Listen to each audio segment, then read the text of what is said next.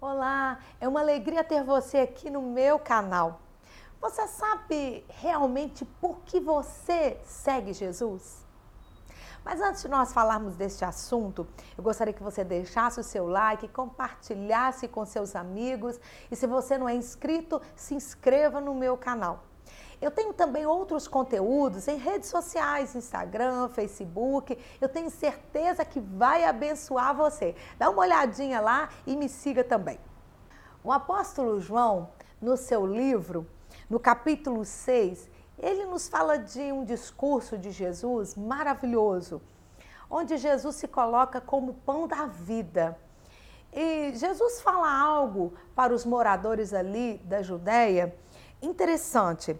Ele diz assim: Eu lhes digo que vocês não estão me procurando porque viram os sinais miraculosos, mas apenas porque comeram pães até ficarem satisfeitos. Jesus tinha feito um grande milagre. Ele tinha multiplicado cinco pães e dois peixes. E aquilo mexeu tanto com aquelas pessoas. A Bíblia diz que eles queriam fazer de Jesus rei. Mas Jesus se ocultou entre eles e no dia seguinte eles foram procurar Jesus. E Jesus revela o que estava no coração daquelas pessoas e realmente a intenção delas. Jesus disse: Olha, vocês não vieram até mim porque eu fiz um milagre extraordinário. Vocês vieram por causa dos pães.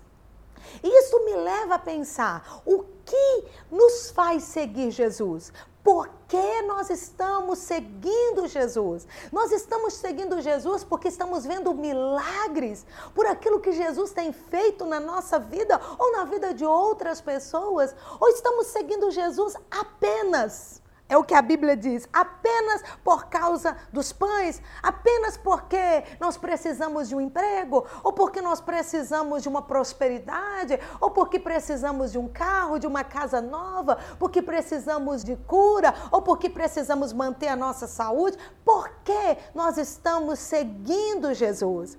Jesus, ele faz milagres extraordinários. Ele nos abençoa com tudo que realmente nós precisamos.